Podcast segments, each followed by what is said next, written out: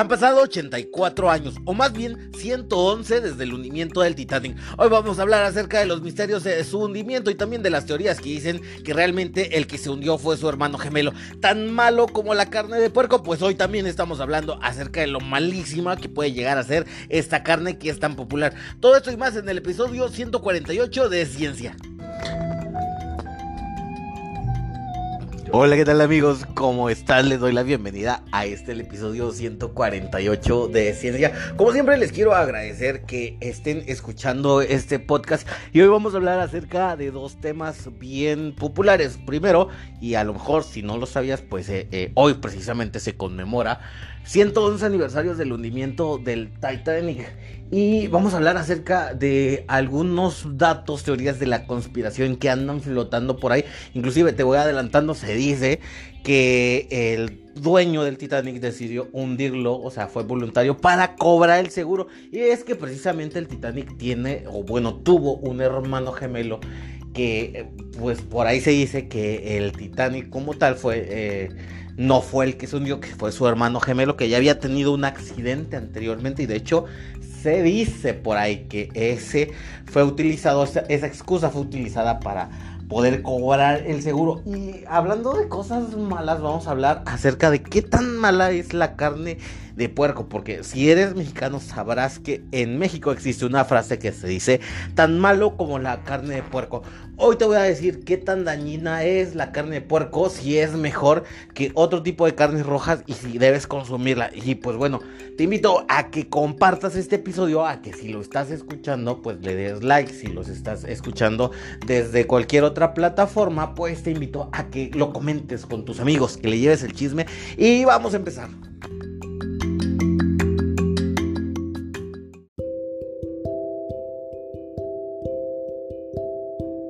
Han pasado 84 años, no sé si ubiques ese meme, pero mucha gente, o bueno, al menos mis amigos y yo, lo utilizamos para cuando quedamos de vernos y nomás no pasa. Y entonces decimos, han pasado 84 años, que es el meme donde sale Rose con el corazón del mar, si te acuerdas de la película de Titanic. Si no, pues ve a ver la película y luego vienes para acá para que te enteres del chisme. Y es que navegando en las redes sociales me pude dar cuenta de que existen muchísimas teorías de conspiración, como en todo. Siempre va a haber gente que está conspirando y que que se imagina cosas y, así. Entonces yo dije, ¿qué, ¿qué chisme quieren saber aquí los, los que escuchan el podcast de ciencia? Y es que precisamente hay uno que a mí me pareció curioso y es que bueno, les voy a contar, porque luego la gente dice, ay, es que tú sabes mucho, ya, no, no sé nada. es que realmente, em, pues yo, yo creo que yo tengo la capacidad de buscar la información en donde está y, bueno, algo, y ahorita que de hecho hace rato estaba platicando con un amigo acerca de eso, creo que mis pensamientos, mis procesos en, la mente son demasiado desordenados porque lo relaciono todo con todo. Y entonces eso me hace que una cosa, por ejemplo, si estoy hablando, no sé, del calentamiento global, lo relacione con el Titanic. Y, y, a lo mejor puedes decir, no tiene, no tiene caso o no tiene modo de relacionarse, pero sí. Pues bueno, em, iba a empezar a divagar, pero pues bueno, eh, hay muchas teorías que dicen que el Titanic no se hundió con el iceberg y la más aceptada, de hecho el año pasado me parece que National Geographic, o no sé si fue la BBC, sí fue BBC, que sacó un pues, documental donde prácticamente decía que no se debió a como tal como el choque, sino que el choque provocó la explosión del cuarto de máquinas y eso hizo que pues se fracturara el casco del barco, el casco pues básicamente es la parte exterior o sea, el, como la latita, esa parte, no sé cómo decírselos, donde pues eh, la parte de, afuera que puedes ver del barco para más fácil.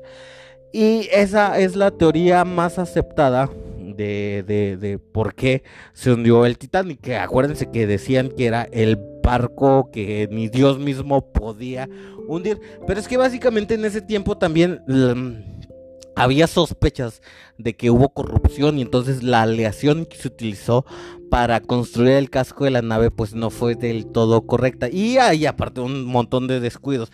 Eh, el hundimiento del Titanic nos deja como aprendizaje que hubo gente que incluso, o sea, no estuvo haciendo su trabajo en el momento, pero pues independientemente de eso, también, porque pues se dice que fue el error del timonel, etcétera, también hay otra historia y es que, a ver, a que no sabías que el Titanic tenía otros hermanos gemelos, o sea, no hicieron nada más al Titanic, o sea, en ese tiempo eh, existía una compañía que era la White Star Line, que, el, grupo Estrella Blanca le podemos decir, porque de hecho sí se llamaba eh, en Spanish, y eh, ellos decidieron construir los barcos más majestuosos del mundo mundial, que ni Dios mismo los pudiera hundir, pues construyeron al, al Titanic, construyeron al Olympic, y también construyeron, ay, se me está olvidando el nombre del otro, la otra hermana se llamaba, ay, no me acuerdo. Déjenme, les voy a buscar la información porque se me está yendo, pero estos, estos dos eh, barcos pues fueron los más famosos. Y estos se supone que se consideraban como el 747, o sea, el barco 747 de su época. Ah, no me acuerdo el nombre del tercero, pero por ahí está un nombre también similar a este. Pero bueno, eran tres. El caso es que el Olympic, que era el hermano más conocido del Titanic, tuvo un accidente en Liverpool, allá en las Gran Bretañas. Y este, el seguro declaró que el, el Olympic era el culpable. Entonces no podían cobrar el seguro. Y pues bueno, según dice esta teoría que decidieron hacer pasar al Olympic por el Titanic, o sea, les cambiaron lugares, los volvieron a pintar y les cambiaron el nombre. Y el Olympic, que ya estaba dañado, era realmente el Titanic y por eso se hundió porque ya estaba dañado. Pero a mí me viene otro dato también y es que acuérdense de la fecha 1911, ya a partir de esa era, bueno, de ese año, todo ahí en Europa, Estados Unidos era un desmadre. Ya estábamos hablando eh, de tiempos de guerra. Y acuérdense lo que yo les he dicho, en tiempos de guerra, la verdad es lo primero que muere el periodismo, se va de un lado a otro. En tiempos de guerra no hay periodismo neutral, no, no existe. O sea, todos los medios de comunicación o se van de un bando o se van del otro, como ahorita está pasando con la guerra de Ucrania. No quiero caer otra vez en hablar de esto porque yo creo que ya está bastante claro, pero pues se dice por ahí que se utilizaba en esa época barcos mercantes para llevar armas de un lado al otro y que por eso había ataques hacia ciertos barcos. No lo sabemos con seguridad, esto es lo que se dice, esto es malo, pero ¿qué es más malo? O sea, ¿qué es más malo en esta semana que acaba de pasar Semana Santa que comer carne de puerco en un viernes? Pues bueno, te voy a hablar en el próximo segmento acerca de qué tan mala es la carne de puerco, porque hay un dicho en México que de hecho, o sea, para decir que algo es muy malo decimos más malo que la carne de cerdo, pero ¿Será cierto esto? Te lo voy a contar todo ahorita en el siguiente segmento. Y pues bueno, quédate y compártelo para que te enteres de todo.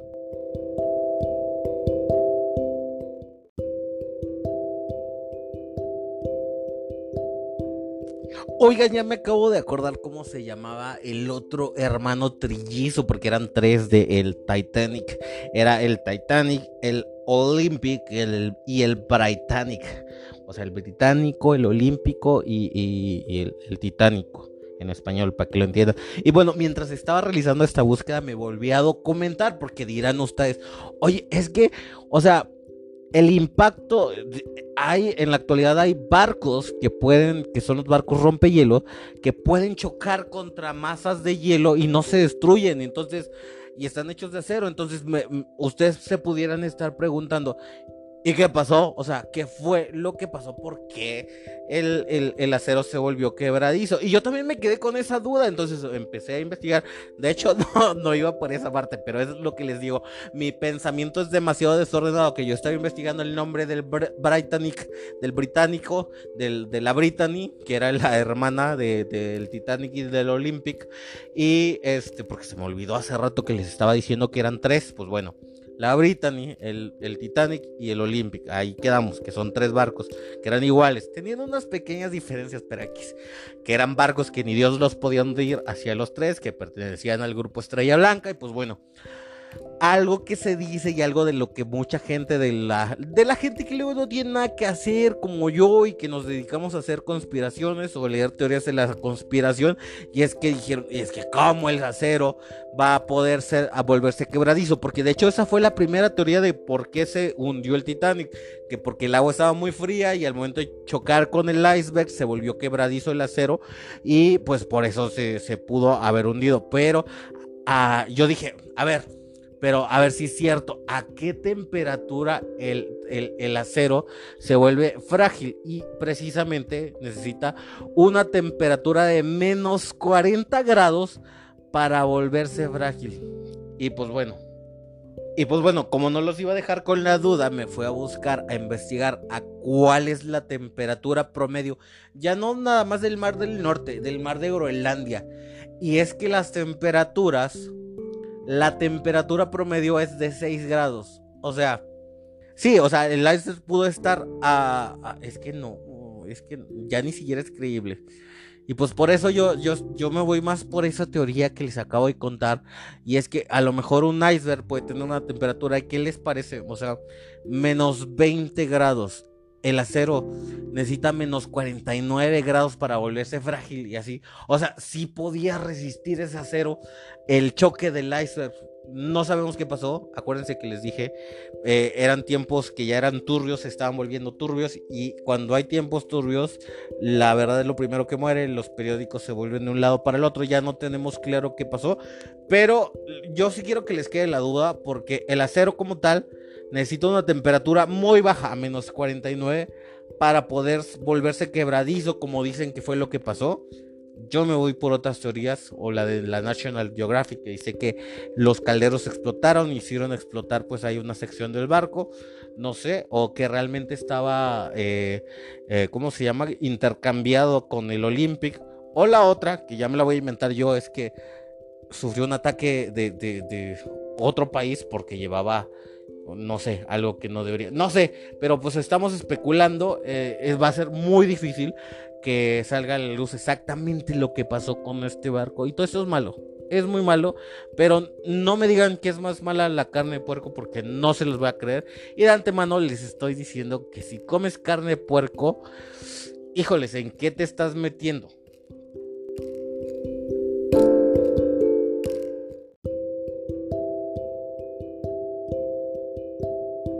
Oye, y no es que estemos hablando hoy de cosas malas, es que hoy precisamente era el aniversario del hundimiento del Titanic. Ha sido, pues, eh, no me van a dejar mentir. O sea, si no tienes familiares, ni lo topabas hasta que salió la película. A nadie en Latinoamérica, pues, le afectó como tal, porque, pues, la mayoría de la gente es que realmente es una historia romántica de ricos la que nos llegó a nosotros, porque exclusivamente la gente más pudiente podía viajar en ese barco. Entonces, es muy raro que, por ejemplo, en Latinoamérica alguien diga, ay, no. Y si eres de esas personas que dices, ay, no, mi abuelito estuvo en el Titanic escríbeme y hacemos tu historia porque sería súper raro. Es una historia súper white si hubiera sido hecha en México. Entonces em, es romántica, muchos la conocemos por, de hecho, no por la historia, sino por eh, Leonardo DiCaprio y, y Rose. ¿Cómo se llamaba esa actriz? Se me olvidó el nombre, pero bueno. Estamos hablando ahorita de que acaba de pasar Semana Santa y precisamente en Semana Santa no se debe comer carne. El origen histórico de esto es bien difícil y es que precisamente dice la Biblia que cuando vagaron en el desierto los 40, 40 años, de hecho, es imposible que hayan vagado 40 años porque pues, estaba aquí, eh, de hecho prácticamente desde que salieron de Egipto, Israel estaba ahí enfrente. No sabemos qué pasó para que pudieran vagar 40 años. Si crees en esa historia, discúlpame, perdóname, pero es demasiado improbable, demasiado inexacta, a menos que haya sucedido algo mágico y que si ha sucedido algo mágico es difícil de comprobar, pero no pudieron haber navegado 40 años en el desierto para encontrar la tierra prometida, pero se supone que durante ese tiempo no se podría comer carne, algo así más o menos, y por eso se trasladó a la Pascua. Y, es aquí donde, eh, porque se supone que nada más se alimentaban del maná, que pues era como un tipo de pan, algo así que les proveía Diosito. Y, pues durante los 40 días que dice la tradición judía, bueno, se ha ido distorsionando, siempre hemos distorsionado la historia, estamos hablando hoy de historias distorsionadas y nos llega a nuestra actualidad en pleno 2023, una historia de hace 2000 años, ¿qué te parece? Cuando medio existía la escritura, ¿cómo crees que no va a llegar distorsionada después de dos mil años? Pues eso pasaba que, pues bueno, eso hizo que las tradiciones católicas adquirieran todo eso, cristianas en sí en general. Yo creo que sí, todas las tradiciones cristianas, o bueno, sí es que todo, todo, todo lo que esté relacionado a Jesucristo es cristiano, así que fin, le ponemos fin a la pelea. Y es que, eh, pues básicamente en eso se basa el no comer carne. Bueno, eh, si nos vamos a más atrás de la historia de la Biblia, de hecho la carne porque estaba prohibida, o sea, era una carne considerada impura y por eso se decía que es mala. Pero bueno, desde el punto de vista científico, vamos a ver si es que realmente la carne de puerco es mala, si alguna es buena, cuál te da más beneficios, si comer carne pues de res es mejor que comer carne de puerco, pues hoy te lo voy a contar todo así de rapidito.